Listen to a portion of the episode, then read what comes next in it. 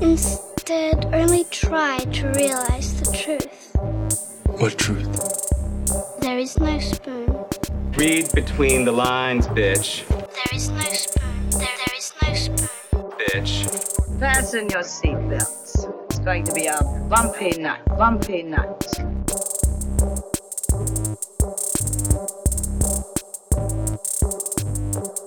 Saludos amigas y amigos, yo soy Mario Alegre Femenías Y yo soy Rosa Colón. y esto es Desmenuzando. Yes. Aquí acalorados. Sí, no, el, el- el estudio de Desmenuzando está, o sea, feeling hot, hot, hot. Eh, y nosotros no prendemos los abanicos por ustedes y la calidad de audio. Because we love you guys so much. Agradezcanoslo. Eh, ahora mismo cuando estén escuchando esto en su comfy air conditioned car or room. Rosa, ¿de qué vamos a hablar hoy? Vamos a estar hablando de una serie, una miniserie limitada. Ajá. Eh, valga la redundancia, pero a veces de verdad le dicen limited miniseries. Ajá. Este, Bueno, que, ah, ah, sí, sí, usualmente el límite lo usan cuando, cuando hay la posibilidad de que sea un series y no lo quieren decir. Exacto. ok.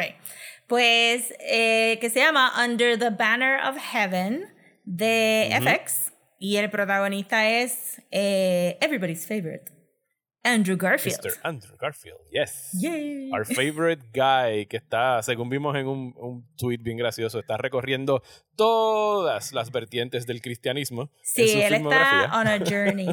Our favorite guy fue- who cries. Este, porque si no llora, no es una película de Andrew Garfield. Fue, y la fue vamos a estar jesuita, juntando. eh, ha Sí, sido pastor, ha sido evangélico y ahora es y ahora mormón. un detective mormón. Yes, Sí, y la vamos a estar juntando con el primer season de True Detective de HBO. yes, yes. Pre-HBO Max Times, just HBO. Va a ser un gruesome conversation acerca de very, very twisted murders. Uno de la vida real y otro no. Eh, pero sí, eso es lo que vamos a estar discutiendo más adelante. Pero antes, eh, como de costumbre, eh, vamos a bullshitear un ratito. Así que, Rosa, ¿qué tienes para, para el bullshiteo el día de hoy? Pues lo primero que tengo es que me leí la novela de The, How The Howl's Moving Castle. Oh, ¿y qué tal? Por ese libro Diane something something. Y no la he leído. ¿Qué tal? ¿Te gustó? Pues me gustó un montón, actually, me gustó mucho más de lo que yo pensaba. Long time listeners se van a recordar que yo mencioné este libro hace millones de años atrás, porque lo Ajá. encontré en los libros libres de Vega Baja. Excelente kiosquito de libros libres en Vega Baja, let me tell you. Y alguien claramente había soltado Sendo Stash, que cuando llegamos aquel, aquel día este, en plena pandemia, con el casco Ajá. solitario, pues pudimos conseguir un par de cosas buenas y conseguí este libro. Y pues, como lo conseguí en libros libres y no era algo como que, que I actively sought out, pues lo dejé ahí Ajá. hasta que me Sí, dieran que la no gana. tenía prisa alguna para, para, para leerlo. Pero estoy bajando la, ¿verdad? Quiero comprarme más libros en Navidad y tengo que bajar ese pile para poder comprarme libros en Navidad. So, el libro está actually bien bueno. Eh, la película se parece mucho, aunque hay algunas cositas e- extra en el libro. Y Básicamente la misma historia de Miyazaki. Lo único que hay un... Que, que el mundo de Sophie es bien claramente un mundo de fairy tales. Ok. O sea, no voy a, no voy a decir mucho más, porque el libro tiene sus sorpresas. Pero a diferencia de, de, de House Moving Castle de Miyazaki, donde uno asume que el mundo de Sophie es real, es Ajá. Europa. Eh, y obviamente Miyazaki le da todo su, su tema de industrialización versus naturaleza y magia y todas estas cosas. El libro no tiene eso. Eh, es que el mundo de Sophie es el mundo de fairy tales y que parte de el personaje de Sophie, la personalidad de Sophie es que ella piensa que no va a hacer nada porque es la mayor de las tres hermanas. Y en los fairy tales, la mayor de las tres hermanas es siempre la que le pasa, la que nunca encuentra a la bruja, nunca le dan el charm, nunca, nunca tiene suerte. So ella es como que bien resignada a que she's gonna be a failure because she's the elder sister. Como el, como el eldest brother, como que en- entiendo en parte. Sí, porque tú, tú sabes, tú eres el primero que vas a arrancar a, a- o Ajá. tú eres el que tienes que cuidar la casa y no te dejan ir a un journey, o eres el primero que vas a tropezar, tú sabes, cruzaste el puente y no supiste bregar con el troll. El hermano chiquito o la hermana chiquita siempre es la que La Hands que down. Tiene ma- mayores que- libertades. Ajá, y, y la que sabe de los riddles, ¿verdad? Como que Cenicienta era la menor. Y, o sea, es como que tú este No aluden a un fairy tale en específico, pero son fairy tale rules. Y pues eso me pareció gracioso porque en, en la película de Howl, pues Sophie bien, tiende a ser un poquito pasiva hasta que se pone viejita. Y maybe uno no cacha eso tanto. En el libro te lo explican un montón más. Y es que ella simplemente estaba resignada a vivir su vida como saliera. Because she was the eldest and she was always going to be a failure. y es como que eso le da. Entonces, este. Todos los demás personajes están ahí. eh, pero ya para el tercer acto, pues la historia se desvía bastante. Que si te gustó mucho la película, te recomiendo que te leas el libro. Because it's a whole different thing y las dos se complementan súper bien, pero uno entiende por qué Miyazaki hizo los cambios y uno Ajá. entiende por qué esta British woman se sentó a escribir este very cozy tale about Sophie and How. Nice. Me dicen que hay una secuela. Estaría interesada en leerla. Este, no sé si, si dejarlo up to fate y ver si me encuentro la Si secuela por encuentras algún en lado. otro, en otro libro, en libros otro libro libre. o, o esperar a que alguien al- algo aparezca o, o simplemente comprarle y that's it. Pero pero podría ser uno de los libros que me compré en Navidad si no lo encuentro por ahí este for sure porque me gustó la manera que, que el autor escribió la historia. It's- it was very light and fun y, y nice. Qué cool, qué nice. Eh, pues yo no vi algo tan cool y sweet como el libro de House of Castle. Lo yo tuve un opposite. reencuentro. Sí, yo tuve un reencuentro con una, un éxito de los 90s, de los late 90s. Anoche eh, estaba con, con Desi, estábamos en el interminable browsing de cosas para ver en streaming, como que brincando de un app al otro. Y literalmente estaba bajando en Showtime y, o sea, tuve que llegar hasta la W, porque la película que escogimos para ver fue Wild Things de 1998, el trashy, sleazy movie eh, de los Yes. 90s. Y Desi nunca la había visto. Y cuando yo le dije, uh, Wild Things, me miró así como que de reojo, como que, are you fucking kidding me? Que vamos a ver Wild Things. Y yo, yo dije, no, como que yo sé que la fama de esta película es el threesome, pero it's actually really fun. O sea, hazme caso, vente, vamos a verla, vamos a verla. Y Desi estuve como que medio skeptic toda la función de la película. Eh, pero le, le funcionaron los twists. Y si, si nunca han visto Wild Things, trata acerca de este personaje interpretado por Denise Richards, que se llama Kelly Von Something, una familia rica de Miami. sí ella es la rica Oh, eh. Eh, Sí. Ella es que, y que acusa a su guidance counselor, interpretado por Matt Dillon, eh, con un nombre bien de telenovela, Mr. Lombardo, Sam Lombardo. lo acusa de haberla violado eh, y poco después una- otra compañera de, de su clase, interpretada por Neff Campbell, también lo acusa de haberla violado. haciendo su mejor Ali Sheedy en The Breakfast Club de hecho, sí, todo, todo el look de ella, eh, Ali Sheedy, coño, es verdad, no lo había Sí, sí, pensado sí. de esa manera. Y lo acusan de violación, eh, y lo voy a dejar ahí. Obviamente, si hay un caso judicial, lo llevan a corte. Bill Murray es el abogado, Kevin Bacon es el policía de sex crimes que está investigando todo eso. It is all very trashy, very sleazy. Es como porn with a plot. Eh, en ese, por eso esa es la frecuencia que gravita la película. Softcore Skinemax After Midnight. sí sí porque me, me recuerdo. Ajá. Eh, porque, ajá, ese fue mi periodo de comprar Entertainment Weekly. que, que Nev Campbell había hecho como que este big deal de que ya no quería salir naked y pues como Ajá, que todas las estaba tomas saliendo en Party of Five. Ajá, Sí, pues ayer me puse a leer la trivia. A veces cuando ya haya visto la película y de si no la he visto, yo lo que hago es que me meto a buscar trivia en mi internet mientras estoy viendo la película. Y me metí en IMDb y decía que como ella estaba saliendo todavía en Party of Five, pues ella no podía salir desnuda en esta película, mientras nada más enseñó la espalda, o sea, el bareback. Eh, Denise Richards eh, salió desnuda y no volvió a salir desnuda jamás en ninguna otra Sí, película. yo creo que Pero ella sí. ha salido como que she regretted it a little bit.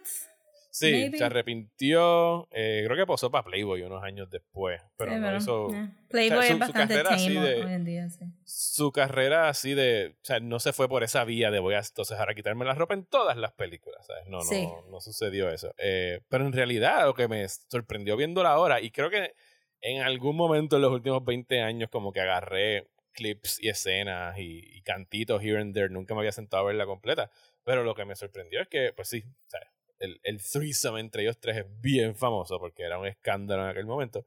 Pero la película es un very well plotted eh, y very entertaining eh, swamp noir, ¿sabes? Como que de estos Sí. film noirs con todo, Swamp ¿sabes? El right. Detective, el detective, la femme fatale. No, eh, estaba buscando y swamp noir es un, es un genre, ¿sabes? Como No, un subgenre de, Sí, es, es los noirs que se desarrollan como que en el sur de Estados Unidos, en New Oh God. Orleans, todo eso, todos los sitios donde hay pantanos, es swamp noir. Eh. Pero está súper bien actuado, todo el elenco sabe, sabe exactamente la clase de película que están haciendo. Y, y lo que yo decía era como que tú no puedes hacer esta película by accident, ¿sabes? Estos actores sabían el material con el, que- el que contaban y, y they act the part, ¿sabes? Todo el- todas las actuaciones son bien exageradas, bien, bien trashy ya, como dijimos. Así que es una... Y tiene como 50 twists and turns hasta el Sí. último minuto. Yo no me acordaba de que esta película tiene after credit scenes, tiene como cinco. Sí, sí, sí, sí, Eh, sí. Y ahí es que te explican todas las cosas que no te enseñaron de todos los backstabbings durante la- el resto de la película. Está súper fun.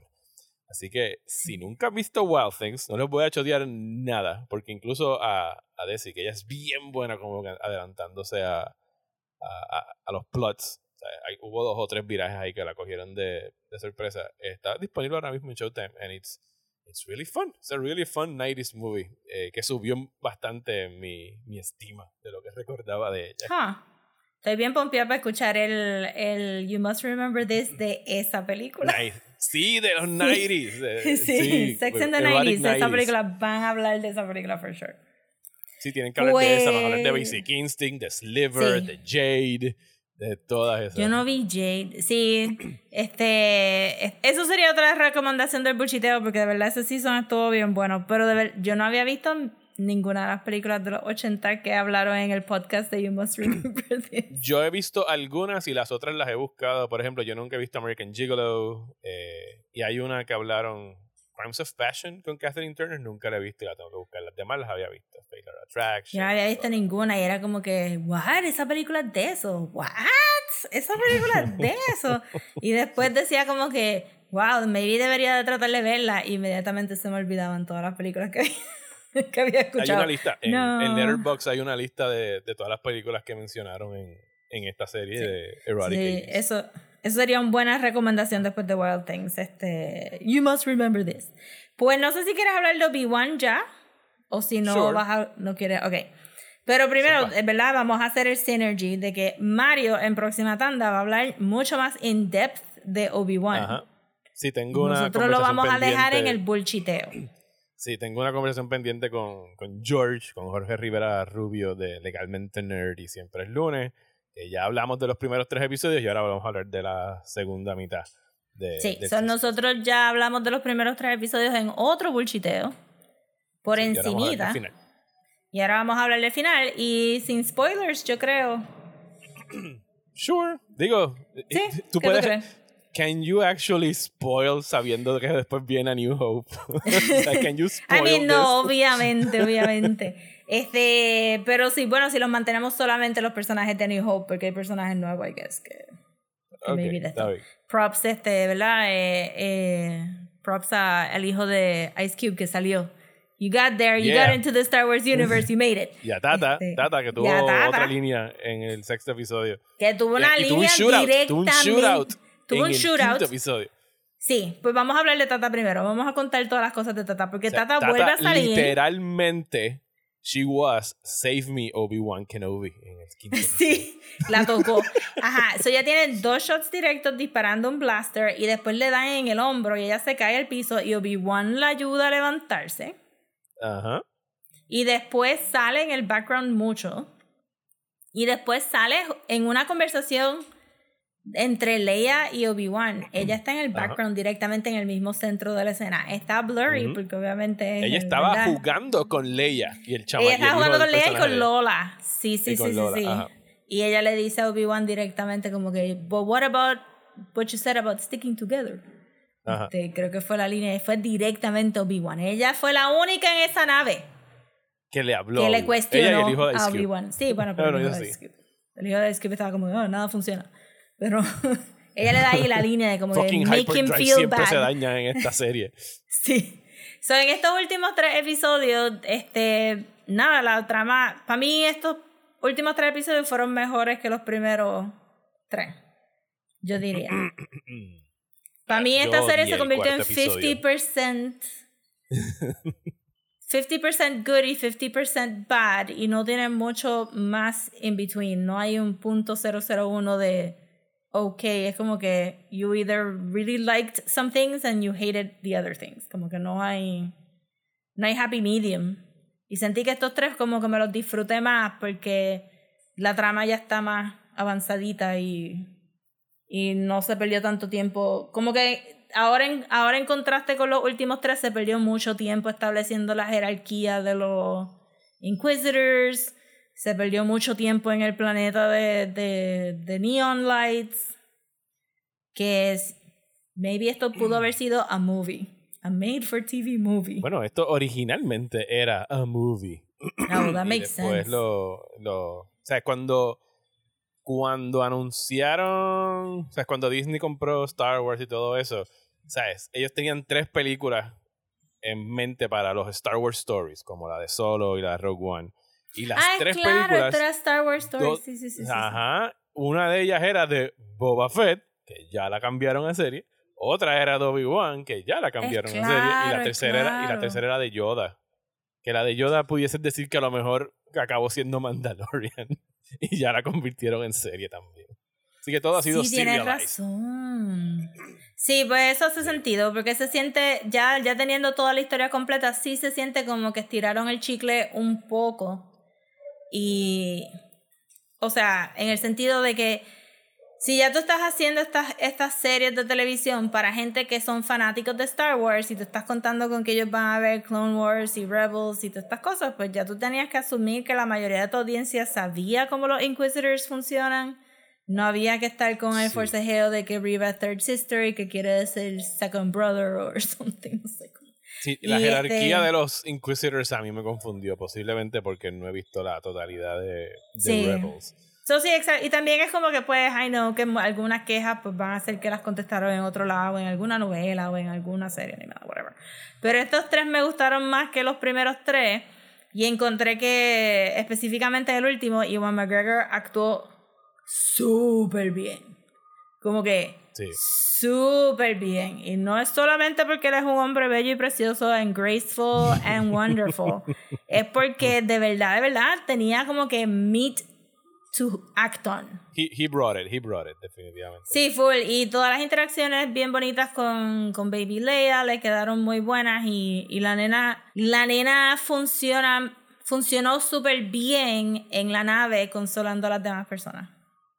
Y siendo como que, como que más helpful en ese sentido versus el paquetito que tenían que mover del agua al En los agua en primeros los primeros episodios. tres episodios, sí. Sí, te- So- tenía, más un, tenía más un carácter de, de líder en esos últimos. episodios. Exacto. Y, y obviamente to- todavía pienso que la nena skews younger de 10 años y yo creo que por eso fue que... que Yo creo que mí- tenía 8 cuando grabó. Sí, 8 cuando... Pero se supone que tenía 10. Pero se ve bien Ajá. chiquita.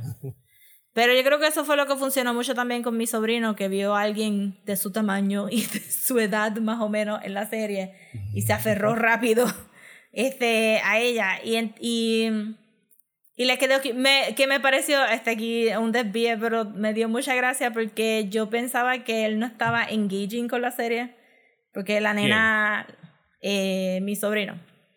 Ajá. No, que no estaba engaging en la serie porque no me estaba haciendo tantas preguntas como usualmente me haría. Ajá. Pero al final del último episodio, cuando te enseñan que, el- que Baby Leia se está vistiendo más en un trajecito de Leia, y él hace como que, vamos a ver si es ella de verdad. Porque se recordaba de la primera escena. Y yo, sí, es ella, es ella. Y él, ah, ok, ok. Y, este, y pues que sentí que, que sí, que it's for kids, tú sabes, your main character is a kid. Al final del día el main character es, es Leia, no es Obi-Wan necesariamente. Pero it's for kids. Y, y me gustó mucho, me gustó mucho la pelea del final. Que pudimos Sí, haber la- brincado esa pelea del, del, del ratings Del grab. medio.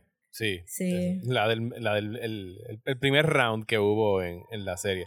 La, la última pelea estuvo very well shot por Stop. Deborah Chow. I mean, de verdad, pienso que otra persona lo dirigió. I'm so sorry. el uso, el, uso, el uso del glow de los lightsabers, la manera como se desarrolló. El, el- mundo también, porque era just dark enough para que esos Sí, lightsabers con pop. un greenish tint. Alguien la Ajá. comparó con el final de. Alguien que me escribió por Twitter la comparó con el, la última pelea de Avatar The Last Airbender. Por los, todos los pilares estos de, de piedra. No es la última pelea. ¿Tú dices la de. Avatar o la de Korra? No, la de Avatar The Last. Airbender. Ah, sí, sí, yo te iba a decir como que lo. Sí, porque, pero también este Korra peleó con. Con este. En, sí, en, otros Sí, pilares así. Con Sahir en pilares. Sí, yo, yo te iba a decir eso. mira, God bless planets que son solamente stone pillars. What great. what a great set. Este, no, y, y, y el- la pelea tuvo un buen ritmo también. Este, siento como que, que te lo mencioné, como que de verdad, y que tú dijiste también que, que tienes toda la razón, como que Ewan McGregor, Bray Park y Hayden Christensen son los que más bien se han visto peleando con lightsabers. Son super graceful, han tenido las mejores coreografías porque se supone que estén en sus peaks cuando están peleando. La pelea, peleando, yo sé que a ti no te gustó, pero la pelea en el Mind Palace de Anakin y Obi-Wan, que, que, que ellos están ahí normal, este, ¿verdad? No es Darth Vader, es Anakin. Pues esa pelea también se ve bien, bien cool porque ellos saben cómo usar los lightsabers y han entrenado tanto y se ven tan graceful y son los, los dos son bastante grandes, pero Hayden Christensen es un poco más alto. Sí, es más alto. Hayden Christensen es como 6'2 o una cosa así. O sea, es Ajá, y se ven-. Porque se ve, la coreografía siempre se ve linda cuando ellos lo hacen, no tan solo es como que ah, están peleando con lightsabers y están hacking y hacking y hacking, que es lo que más hemos visto, porque también Rey nunca aprendió a usar el lightsaber como tal, ella lo usa Ajá. como si fuera su staff. Y Ujú. eso, como que pues, este, que, que es bien bonito ver esta pelea, y para colmo estaba bien filmada, y para colmo el planeta se veía bien cool, y me hizo preguntarme mucho como que, so, where have you been? For five episodes porque este, todo el resto de la serie se veía bastante flat y colorless y aún el planeta que tenía color se veía colorless for some reason Sí, So- el, yo, yo no estoy complacido eh, con la serie en general, pero con la dirección y la producción pienso que estuvo eh, sorely lacking. Pero esa, esa pelea, aceptándola en mi cabeza como very expensive, well done fanfiction, la, la encontré que estaba eh, buena, o sea, estaba bien hecha, me gustó, me gustó ver a Vader con el casco picado y poder ver a Anakin detrás del, del, del- de la máscara. Eh, la combinación que hicieron de las voces de, del, del- de Vader con el Anakin sound design estuvo palabras. muy bueno Sí, el sound design estuvo bien cool. El que Anakin le diga como que yo soy el que maté a Anakin Skywalker. ¿sabes? Sí. Está tomando un poco no de y ahí que te digo porque este again si no lo han visto pues se están perdiendo que las lágrimas de Obi-Wan reflejaban la luz de su lightsaber. Eran como que glowing tears. Y él las Ujú. tuvo ahí ahí en el borde no cayeron no cayeron. Este eso, eso- eso tenía como que así como que todo el brillito en los ojos. Y cuando le dice como que goodbye Darth y lo pudo haber hecho como que bien hammy pero lo hizo como que bien hurt. Y yo mira para allá mira Ajá. para allá le dieron le, le metió Sí, eh, 100% ah, bendito Ahí es que empiezan mis issues con que era como que no es goodbye Darth, es como que pícale la cabeza al Hitler que tienes enfrente. pero tú sabes que no porque los Jedi no, No. hacen esas cosas No puede los Jedi son of inaction people of live. Para New Hope. o sea, no lo puede picar Sí, la cabeza. obviamente yo sé, pero again, I, I mean, they can reattach a head. They can reattach anything, really. Ah, no. O sea, hello, si nos vamos a poner con eso, o sea, Riva la atravesaron con un lightsaber y cinco minutos después estaba en Tatooine corriendo. O sea, es un 10K. Full, ella está como, bueno, se va, a caer, se va a caer muerta ya mismo. Yo sé que técnicamente el, el lightsaber te, te cauteriza. Todo Sí, por ahí para adentro. Pero ya mismo se cae, pero no se cayó, está bien. Mientras no coja ningún vital organ, you're okay. O sea, si te atravesó Pues, y ya, este, todo cauteriza. este, este nene, eh, Inosuke, este, de Demon Slayer, que puede mover su órgano. Inosuke es ese. Inosuke, Sí. ajá, exacto. Eh, pues sí, este, lo de Riva, Riva me gustó bastante en el sentido de que pudieron explicar bien su motivación. I'm- ella es la que tiene los más plot holes porque sí hay que regresar a donde Luke, I guess. Eh, no, you don't. Yo en mi cabeza, sí, I guess. Yo en mi cabeza lo puse como que these are rich people, como que ella dijo, fuck it, si Bail Organa dijo que va a ir a Tatooine, there must be another child que vale par de algo porque este y yo asumo que ella, yo asumo que ella asumió que los dos eran force sensitive y salió por ahí para abajo como algo Yo- de que, yo- pues, para eso que lo están escondiendo. Yo siento Yo que no Amberu nada y de Riva. nada de Riva. yo, pues, pues sí, porque, porque yo entiendo, en parte entiendo por qué se lleva a Leia. Porque es la hija de un senador bastante y, y que no es un Imperial sympathizer y que Alderaan nunca va a ser un Imperial sympathizer because they're going to die. Este, y por eso fue que fue el primer, este, el primer target del, del Death Star, ¿verdad? Porque estos cabrones nunca se unieron al Imperio, anyway, mátalos todos por el carajo. Pero asumo que ella pensó que, porque Bale mencionó Tatooine y pues, siento que Owen y Beru chotearon un poco la importancia de Luke teniendo Ajá. tantos blasters y weapons para recibirla. Yo no sé si hubiera sido mejor como que fake out bien grande que no hay un niño en la casa y simplemente como que would you like to sit down, have some blue milk, you feel free to check the house. Era Este tan versus como Taca, taca, taca, Pack up and leave. No, O sea, Owen is a farmer. Owen never leaves. Tengo que decir He's que a en man realidad of los, the los actores, land. ahora No que se fue cuando pasado- Sumay la mataron los Tusken Raiders y no se va a ir ahora, Mario. Ahora que han pasado 20 añitos, casi 20 añitos de, de Revenge of the Sith, o sea, los actores se parecen un montón a los actores de, de New Hope. Sí. O sea, tienen Sí. una pinta bien, bien particular a, a- Tengo que decir A que originales. no.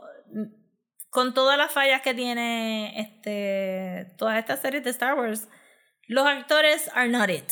Como que todo el mundo No. regresa, como que vamos a meterle, let's go, y, y que resiento un poco que la gente se haya mofado de Temura porque está gordito, y no me gusta tampoco que se hayan quejado de que, de que Anakin tiene arrugas, because he's a full grown ass man.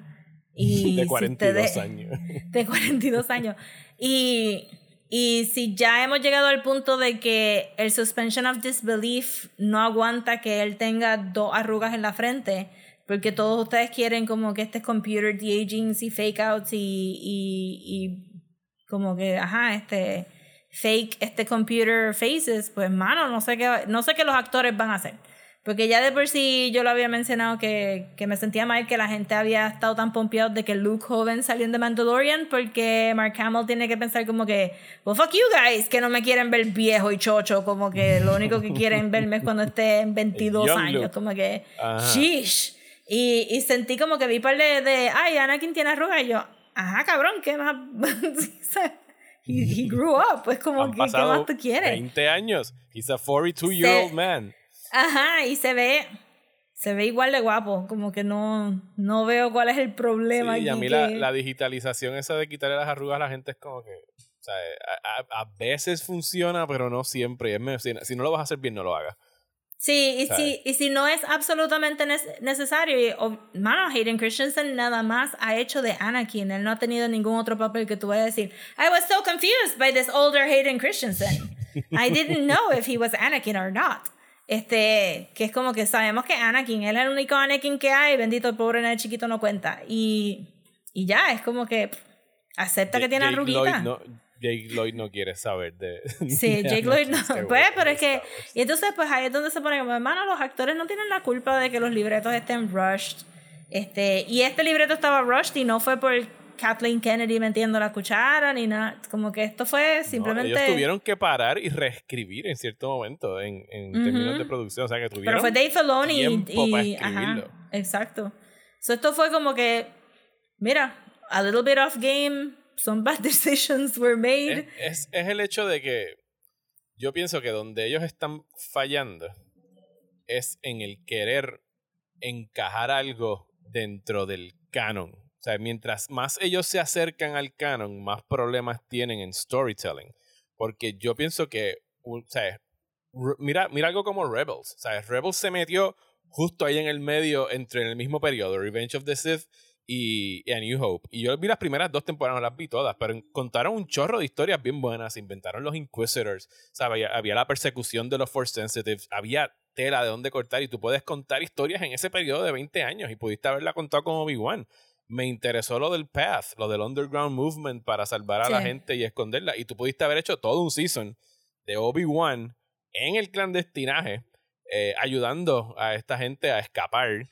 Y maybe Vader como que finding out y al acecho de él, pero nunca como que encontrándose, como que siempre estaba just there para encontrar a Obi-Wan y Obi-Wan escaped y nunca hubo ese encuentro. Y, Mm. pudiste haber, y pudiste haber expandido con eso, pues la mitología y, el- y la historia, el conocimiento de Star Wars. Aquí, al tú querer otra vez amarrarlo a los legacy characters, pues entonces tienes que... Sí. Te, te, te restringe Lo único que que, que diferiría de tu versión sería en que yo no creo que Obi-Wan hubiera ayudado a nadie. tú no tienes, tú no guardas Obi-Wan en muy alta estima. Y con toda. Este es el Obi, de sí, este, este es el Obi-Wan de Clone Wars, este es el Obi-Wan que no consideraba que los clones eran seres humanos y que tenían alma, este es el Obi-Wan que jaló para su lado mil veces, el Obi-Wan que entrenó a Anakin cuando le dijeron que no lo entrenara.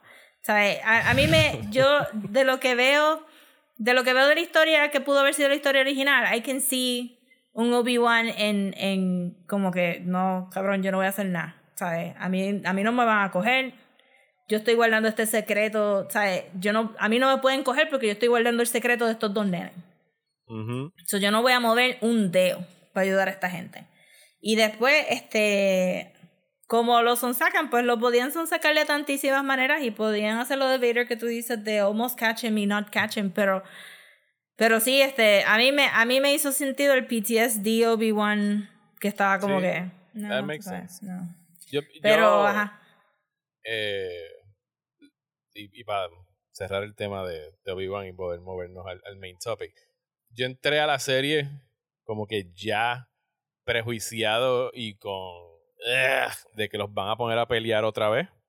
Y sorprendentemente, cuando se acabó la serie, ¿sabes? No, no es que vaya a considerar esto canon. Esto está, ya yo dije que I'm forgetting that this even exists. Tan pronto la acabé de ver ayer. Pero lo que me sorprendió es que al final lo menos que me jodió fue el que los hayan puesto a pelear dos veces. Pienso que el, el, el atentado más fuerte al canon fue la relación Obi-Wan-Leia. Y el hecho de que yo estúpidamente dije que al final de season iban a decir como que, ah, no, pues le van a hacer como que un Jedi mind wipe Pero o algo a Leia. yo no Pero es que, el, el, el que lo hayan reducido porque tú a dices it's- que it's- no es canon. como que no es canon. Porque para mí, y desde el principio me hacía sentido de que Leia fuera a salir en esta serie. Yo no tengo No necesariamente kidnapped por Flea, which is the part that I didn't like. Jesus Pero, pa- Eh, pero para mí se, cono- se tenían que conocer. Yo no pienso que tienen que haberse conocido. Ah, It makes no sense. Y, y mucho menos de la manera que lo acaban con. O sea, I love you y siempre vamos a estar unidos, pero es como que our little secret y nadie puede saber que nos conocemos. O sea, es es una manera. Es que yo no veo nada en A New Hope que te dijera que ella no conoce a Ben Kenobi. Eh, contradice el speech de ella en el holograma. In- o sea, aunque ahora están como que no, it's a little secret. O sea, por eso no- tenemos que fingir que no nos conocemos. Por eso ahora es que le dice. Bueno, técnicamente "You el mensaje podía caer en las manos de fathers". un niño prepubescent que lo único que hacía era jugar con juguetes y dispararle a Womprats en el desert. Yes, I know. No, no, me vas a convencer. Para mí, Tengo de mi lado, de y cerrando también, para mí de mi lado, lo más que me gustó fue que trajeran a Baby Leia, porque a mí sí me hacía sentido, porque no hay, no hay razón, o sea, sí hay razón, porque yo no, no necesito que me lo digan. You can see it en la manera que Leia confía plenamente en Obi-Wan para mandarle los Death Star plans y para como que, ¿verdad? Emocionarse tanto cuando dice, wait, Obi-Wan está aquí, pues sálganse de ustedes, pendejos, porque ustedes no saben hacer nada. So, cuando salió el trailer, eso fue lo primero que dije, ¿verdad? Como que, ah, Luke, pero si Leia es la que tiene la conexión. I mean, fucking llamó a su hijo Ben for a reason. Y yo, yo sentí que todas las escenas, fuera de que no fue el mejor plot device de kidnap her de Alderaan y eso, como que cuando él le habla al final y le dice sobre su mamá y su papá, que, que me gustó mucho también eso de que, de que al final del día él siempre va a querer a Anakin.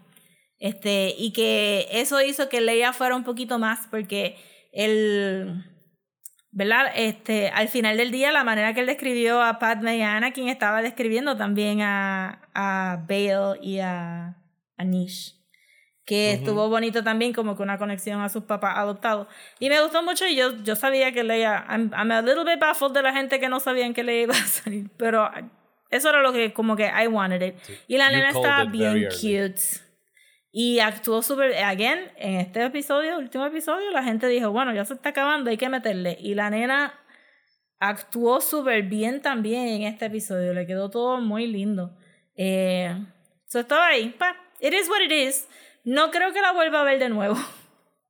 Yo sé que no Aunque la voy a volver a ver de nuevo. Esta, esta mañana vi otra vez la pelea de, de Darth Vader con, con este porque está un poquito oscura. No tan oscura como la de Ahsoka en The Mandalorian, que para mí eso es como que peak Súper underlit. Ajá, pero la tuve que ver de nuevo porque mi televisor se veía un poquito mejor. Y, y me gustó para él. Pero it is Alright. what it is. No está tan mala como Book of Boba Fett. Bendito. Mm, ves, cai- caigo en. Bu- Book of Boba Fett es algo que yo puedo fácilmente ignorar. Esto me lleva. No, Book of- o sea, para mí, The Mandalorian tiene un really good budget para special effects. Ajá. Boba Fett tuvo un nice budget for special effects, pero el libreto estaba bien basura. Y en Obi-Wan, 50% tenía mucho potencial, but they had no budget for the special effects. Y no entiendo cuál es esta jerarquía de who gets the most money, Sí. pero las motocicletitas de los mods en Boba Fett no se veían tan mal como las naves en Obi-Wan. So estoy bien confundida en los visuales. Este, pero están bien overall. Todas las series de Star Wars están bien bland y necesitan como que necesitan conseguirse un art director or something. Y, y- Sí. e irse del desierto. O sea, a lo mejor irse Sí, del mano, desierto ya. les ayudaría. Ya. Ya. Me cago Como en nada. que como en Andor paren en Tatooine. Como en Andor paren Ah. no hay en razón. Tatooine. No hay razón. No hay Mano. nada. Nada que los tenga que llevar a Enough. Tatooine. Enough. Que sea una escena que ellos digan, TH, de verdad necesitamos gasolina, paramos en Tatooine. Y alguien y todo No, el mundo en la nave diga, no, a la misma No. vez. No, Fuck Tatooine. no. Sigue para otra, sigue para otro sistema. Ya. Ok, Ok, pues ya, ya tenemos bueno. que ir a hablar de los mormones también. Ahí tienen los dos lados de la moneda. Eh, Rosa le gustó, a mí no me gustó. Así que- 50%. pero por ahí, sí, no todo el mundo está de acuerdo con mi opinión. Shout out a Cultura Secuencial, allá el Watcher y ¿cómo se llama? A, a Megan. Eh, saludos, Megan. Sí, a los de... Ay, no. Es el nombre del show. Ah, Beyond the Force. Beyond the Force, Beyond the Force. hablando. Sí, Sí. Digo, Beyond the Force es un, un- uno de los programas de Cultura Secuencial. Sí, exacto, en Beyond the Force. saludos que- al, que- al Watcher. A, Sí, Rafa, la discusión de Obi-Wan ha estado bien buena también. y no, hablamos, vamos a hablar de Under the Banner of Heaven. Heavenly Father. Oh, Dios. No digas esa palabra. Have you heard of the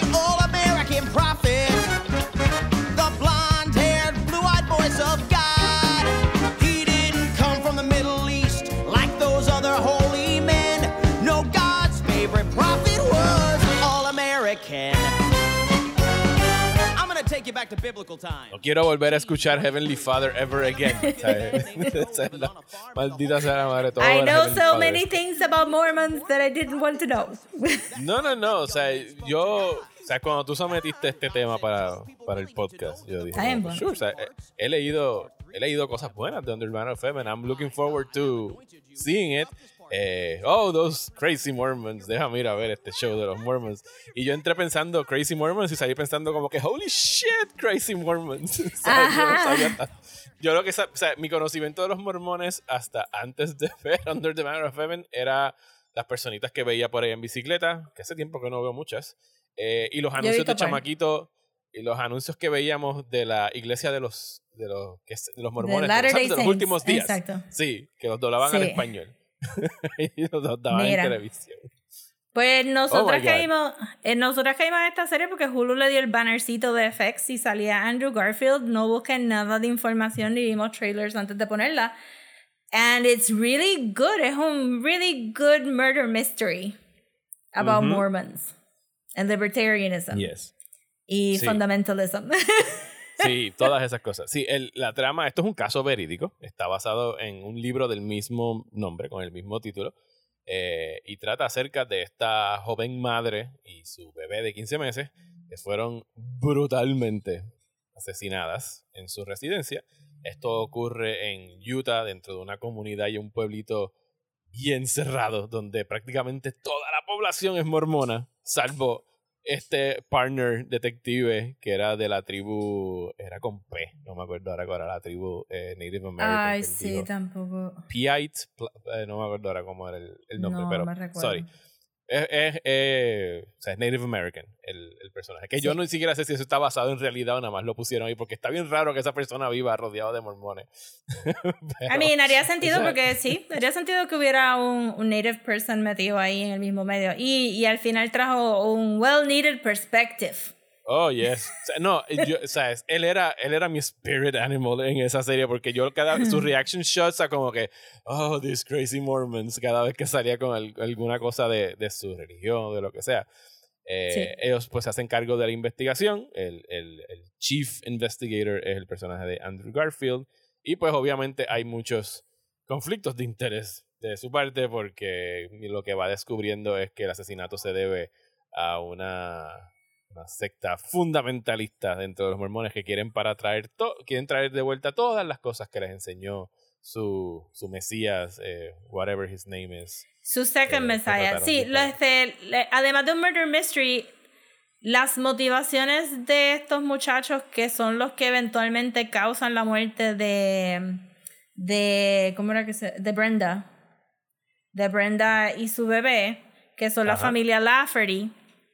Es que ellos empiezan a ver estos paralelos entre su historia completa de los mormones, como ellos, cómo los mormones llegaron a este, ¿verdad? Unclaimed West, que luego se va a convertir en Utah, y cómo los trataron las- los demás cristianos, eh, ¿verdad? Porque al final del día toda la conquista de Estados Unidos es un chorro de religiosos que se fueron de sus otros países porque eran demasiado religiosos o poquitos religiosos o... Ajá, so... Not, not Eh, religious enough.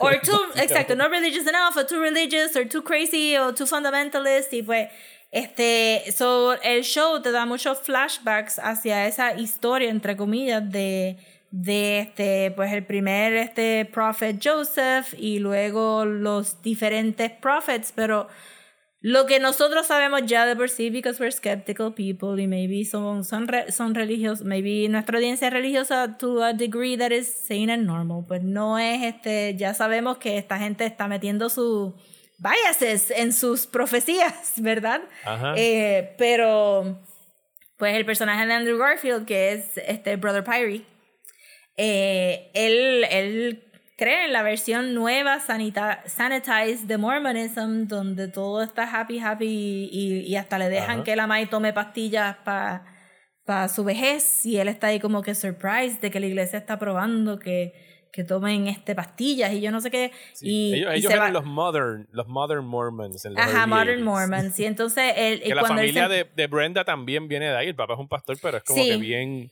considerado con las mujeres y quiere que ella estudie y tenga una carrera y toda la cosa, ¿sabes? Sino que eran Ajá, de- exacto. Brother, ajá, Jeb, Jeb Pyrie y Brenda eran de, de ese mismo lado, pero los Laffertys no eran de ese mismo lado.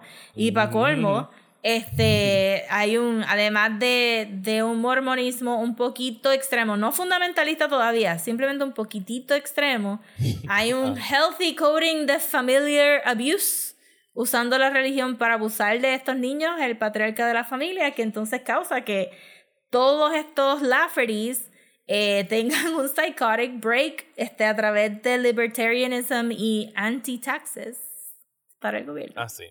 Sí, porque eh, estaban actuando como esta, otro, esta otra agrupación de Estados Unidos de los de Don't Threat on Me, que no reconocen el gobierno federal y no. Pagar exacto, porque ellos se. Ah. Bueno, ellos reconocían hasta cierto punto, ¿verdad? Entonces, antes de seguir para los Laffertys, porque la razón que esta serie funciona es porque los Laffertys son todos los actores blancos famosos de ahora mismo, juntos en- en, Incluyendo un Colkin, porque. Incluyendo un. Culkin. So está Wyatt Russell, que El es el Captain America.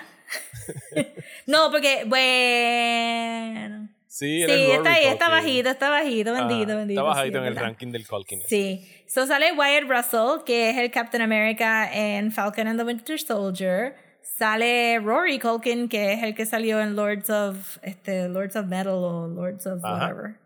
Eh, y sale Avatar, Sam el Worthington, Navi. Ajá. el Navi o Terminator. Entonces, pues ellos tres. Hay otro también, pero esos ya son como que whatever. Hay dos hermanos más, pero son whatever. So, obviamente, todos estos mormones lo que hacen es tener un chorro de nene. So, ajá. So, so tienes estos, todos estos artistas famosos and they're acting crazier and crazier a través de la serie. Ah, El, que, el actor que hacía del papá, yo pensaba que lo habían sacado de una secta. Sí. No, pero ese es este. Este es Alan Lafferty. ¿cuál es este? Estoy aquí con el cast porque son un montón de gente. Hubo un punto que yo estaba como que. Esta es esposa de quién. Anyway, el papá es el que salió en, en, este Peacemaker. El, Ah, ok, ok. el detective Sí, que que, que sí, sí, sale en yes. Peacemaker. Pues que es bien creepy looking. Pues exacto, entonces este, la, la trama pues revuelve de que, de que Pyrie está tratando de averiguar qué pasó, pero realmente averiguar qué pasó es averiguar qué pasó con casi cada uno de los hermanos y cómo llegaron a este lugar donde ellos están escondidos en cabañas. Y diciendo esto porque porque todo comienza con la idea de que los mormones piensan que ellos tienen que seguir la constitución de Estados Unidos original. Porque ellos, The OG Constitution. the OG Constitution, porque cuando ellos llegaron settlers y los empezaron a perseguir por ser the crazy crazy Mormons en el medio de Utah y los matan este porque están siendo polygamists y tienen un chorro de nenas chiquitas como esposas, pues entonces ellos dicen, fuck it. Vamos a decirle a estos nuevos nuevo formados americanos que nosotros vamos a seguir la constitución bajo nuestra religión. Y eso le da break a Captain America a decir que si mormonismo se rige bajo la constitución original, pues que ellos no deberían de pagar impuestos.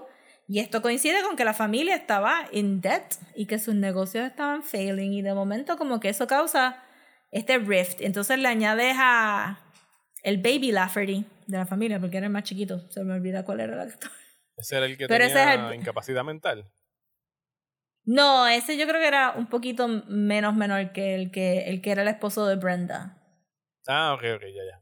Sí, sí, sí, sí, sí. El, Es Billy Howell, yo creo. el Alan que Lafferty. acusan, el primero que acusan de asesinato. Sí, porque es el nunca lo esposo, acusan, pero lo arrestan. Ajá. Sí, pues él- él, este, arrestan al Sí, esposo. todo esto pasa como en cuatro días. ¿sabes? Toda la Sí, es bien son, intenso. Son four days of hell para Andrew Garfield. Y, Y estamos la llegando, estamos llegando ahí. Ajá, entonces pues arrestan al esposo y, y entonces ahí se convierte pues que en este, este muchacho sabe lo que sus hermanos saben up to a point, pero está también bien este, saturado de este, de- del fundamentalist Mormonism y, y este pues Pyrie, el personaje de Andrew Garfield, de momento encuentra a esta persona razón, ra- ¿sabes, verdad? Rational, que le está explicando esta historia de mormonismo que él nunca había escuchado, porque no lo enseñan en Modern Mormonism. Y eso Sí, empieza a libros, causar... Habían, habían como unos libros o evangelios secretos que Prohibidos, podían leer, ajá, o sea, exacto. ajá, que no se podían usar. Y, y todas los Modern cosas. Mormons no pueden hablar con los Fundamentalist Mormons y no se pueden comunicar y una cosa así. Y pues la serie, a pesar de que ser un really good mur- murder mystery en Mormontown, es también la pérdida de fe en su religión del personaje de Andrew Garfield. Sí, em, sobre eso, el, digo, no me he puesto a buscar como que los datos verídicos de lo que pasó, no sé si el libro va más allá, pero algo que me, que me frustró un poquito al final es que, que sí, que lo que tú dices es correcto, que, que el hecho de que todo esto esté ocurriendo y que el personaje de, de Pyrie se esté exponiendo a todas estas cosas y que esté en todo momento siendo confrontado con las contradicciones y, y- los, los prejuicios de, de su religión, sí lo ponen a él a atravesar una crisis de fe que se pone, que se agudiza con el hecho de que su esposa o sea, se ha bebido plenamente el Kool-Aid y está Sí. como que insistiendo en que sus hijas tengan que pasar por este ritual donde básicamente se entregan al hombre desde que son unas niñas y se convierten en sus siervas, Sí. etcétera, etcétera. Pero que el, el desenlace, sin entrar en spoilers, pienso que fue muy neat para el personaje de Pyrie. Como que yo, el conflicto ese en los últimos 5 o 10 minutos it just went away y parece que they lived happily ever after y no hubo como Sí, que una conversación el- sobre eso. La serie pudo haber tenido un episodio más.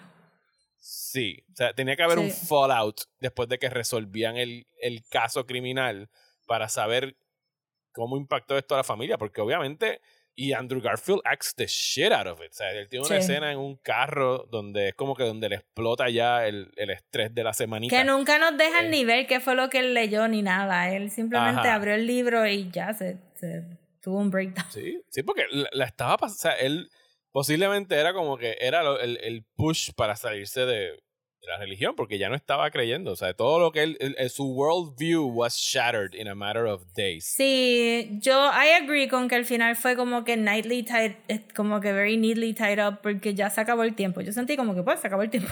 That's it. Pero pensaría que si, si se estiraba un poquito más para una hora más, que, que pudimos haber visto algo de una resignación triste. Yo no creo que iba a terminar como que I'm leaving religion al final. Sí, es que, bueno, es que la, la esposa le da un ultimátum, o sea, es como que si no es contigo Sí, o es exacto, con es como otro, que mis hijas van a tiene- crecer con un padre Ajá. religioso, o sea, es mormón. Y eso como Ajá. que nunca hubo una... O sea, ellos eh, resuelven el caso, arrestan a quien arresten para no chotear esa... Digo, aunque los villanos son desde el principio bien obvios quiénes son. Eh, I mean, pero que son no, un montón de gente al final del día. Pero que no resuelve ese conflicto en su casa. O sea, es como que just No. it under the rug y, y no lo comentan nada más. Sí, yo supondría que como él eh, bueno, pero la conversación que él tiene con este Bill, eh, Ah, Bill. la conversación que tiene con Bill, donde él le, le recita o le canta eh, el prayer de, de que su tribu, ellos rezaron para que se fuera la gente blanca y no funcionó. Él dice, él dice, funcionó, obviamente no funcionó. Eh, no funcionó, pero él le gusta repetirla aunque sabe que no tiene poder.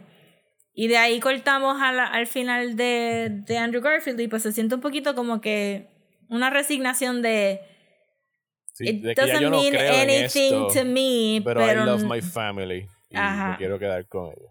sí, y uno pensaría que pues si tú sigues la historia de ese personaje, me imagino que, que le empujaría a que las nenas fueran más como Brenda eh, que, que otra cosa, pero sí se sintió como que la serie pudo haber aguantado siete episodios en vez de seis. Y ese último episodio era eh, hora y media, o sea, era un episodio largo. O sea, Sí, a lo mejor era nos dimos de cuenta y push como que, a las "Diache, dos horas.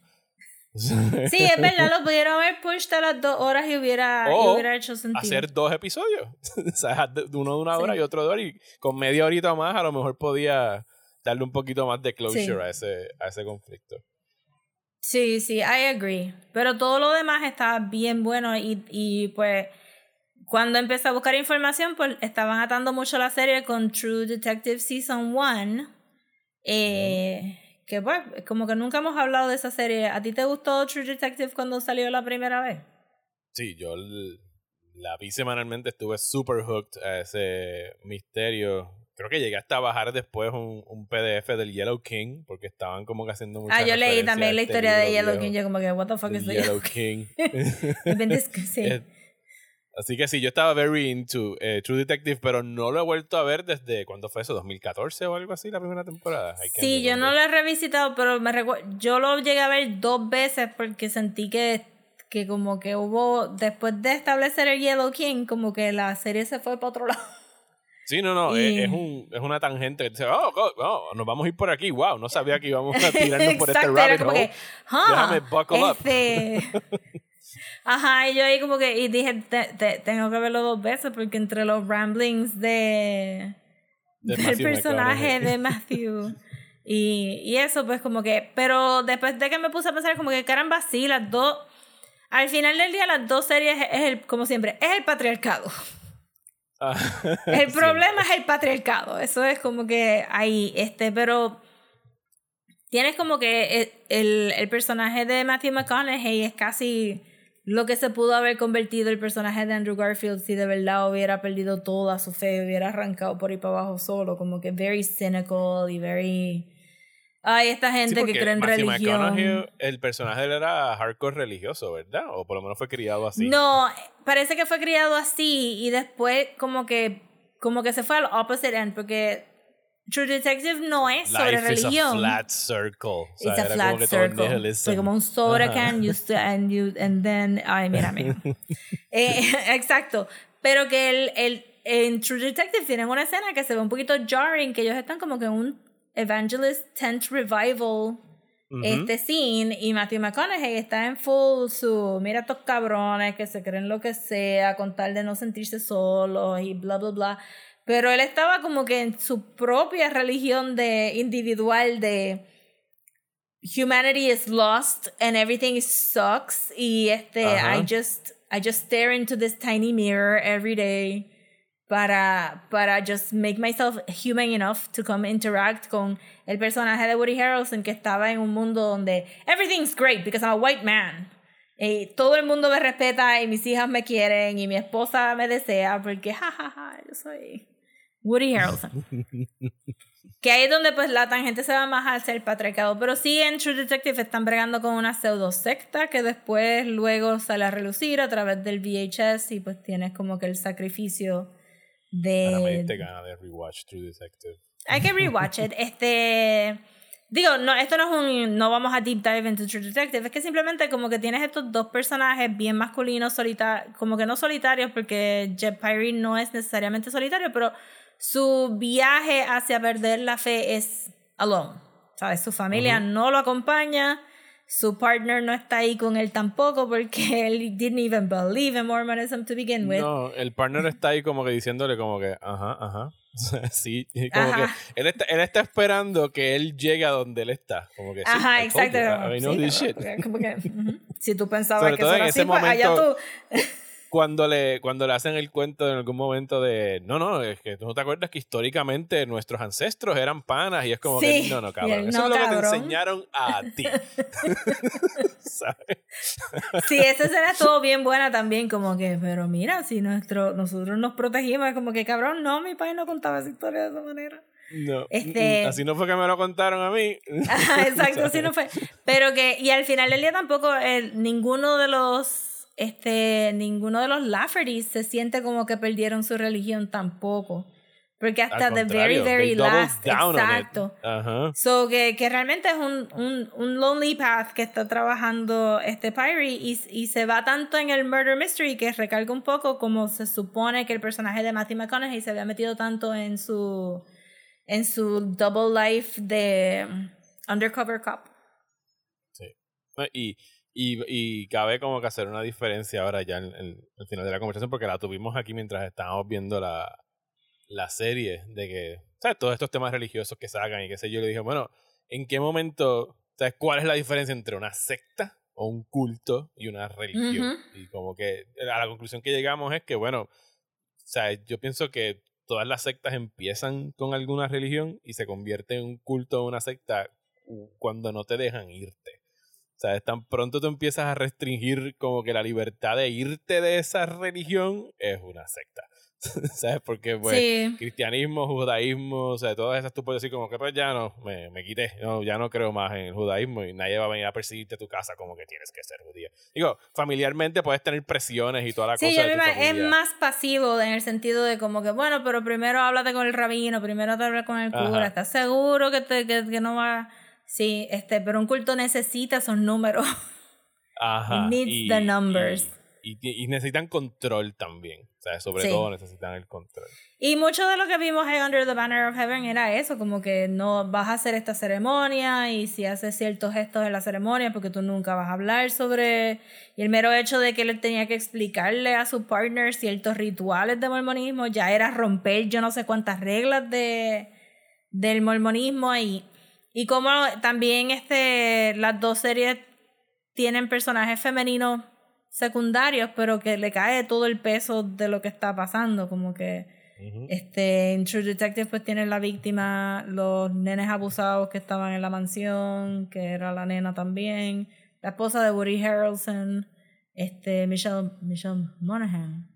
Michelle Monaghan. Ma- yes. Michelle Monaghan. Y las hijas de, de Woody Harrelson, que luego la amante de Woody Harrelson, que también tiene que bregar con, con el toxic este, maleness de, de la situación de él estar celoso porque ella tiene otra persona, la esposa estar como que viendo a ver cómo, cómo sale de esta situación y después cuando se divorcia está súper mejor que cuando estaba con, con él. As far as financial matters go, como él trata de controlar a sus hijas con, con el, "Ah, ahora tú vas a ser la slut y tú vas a ser la smart one que va a seguir las reglas, la chiquita. Y de momento acá es como que Under the Banner of Heaven, yo creo que una de las escenas más tristes de Brenda es cuando ella va a los elders y le dice todas las cosas Ajá. que están pasando y suenan horribles. Y, y le ellos dicen pues, mija, eh, eh, señor, como que. eh, El Señor dice que tú, tie- para tú que- eres la responsable. El Señor dice que tú eres la responsable de traer a todas estas ovejas otra vez al fold. You know, mano, she's like O 23. sea, yo, yo, yo vine aquí a que me ayudaran y me quitaran parte de la responsabilidad y ustedes me pusieron el doble de responsabilidad. el doble y, tú- y lo coge en serio porque es su religión y porque ella de verdad cree que estas personas hablaron con Dios y que Dios la mandó a que trajera a estos, todos estos psicópatas, porque eran psicópatas, into Era the una fold. familia de psicópatas. Sí. Ahora, however, a diferencia de True Detective, en Under the Banner of Heaven sí tienes un personaje secundario femenino que, que logra tener su propia sanita y... y Sí, que es perso- este- la otra esposa del. Sí, la otra esposa que tiene el encontronazo con el. Lesser Culkin y, y esa escena quedó bien buena también. Como que para demostrar que... el Lesser Culkin. El Lesser Culkin. Sí, este... Al final del día, True, este True Detective es más gritty y es más sobre el machismo, que Under the Banner of Heaven es más sobre el machismo de Mormonism, pero tú puedes ver casi como que estos dos casos existirían en el mismo universo, es más o menos el mismo geography. Sí, no, es un buen double pairing, quizás no para verla una tras de la otra. No, I mean, está heavy. Ajá. Pero, pero si no han visto Under the Banner of Heaven, es a very, very good detective show. Puede ser bastante eh, perturbador por momentos, pero no es gráfico. ¿sabes? No, las- Al final se puso un chinchín gráfico. Al final, Sí, no, él se puso un chinchín gráfico, yo pensé. sí, el final goes for it. Al principio no, pero ya que carajo, ya era el último episodio, era como que, well, Sí. I have to finish this thing. pero está Sí. disponible en Hulu, tiene una tremenda actuación de Andrew Garfield. Está muy bien dirigido y es una muy buena miniserie, así que véanla. It's very good. Yes.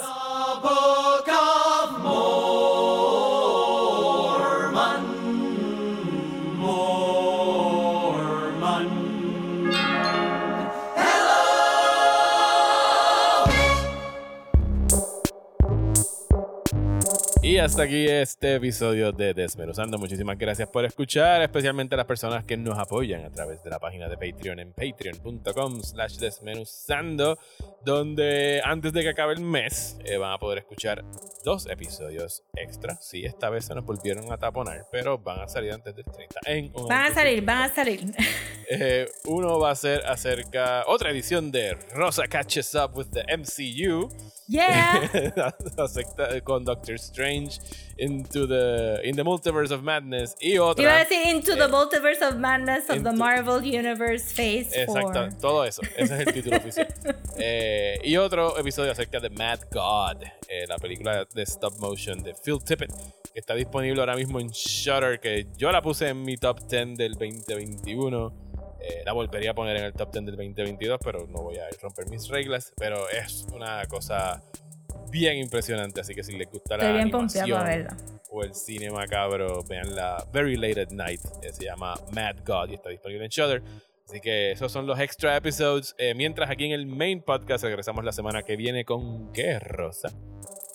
Pues vamos a venir con La Llamarada, una película que se hizo para el canal 6 o WIPR hace par de años atrás, pero eh, en un move que sorprendió a mucha gente, que aparentemente nadie sabe, en sus teléfonos ustedes pueden bajar el app para WIPR que se llama PR TV Plus, porque todos los apps tienen que terminar en Plus, because they're Sí, todo es plus ahora.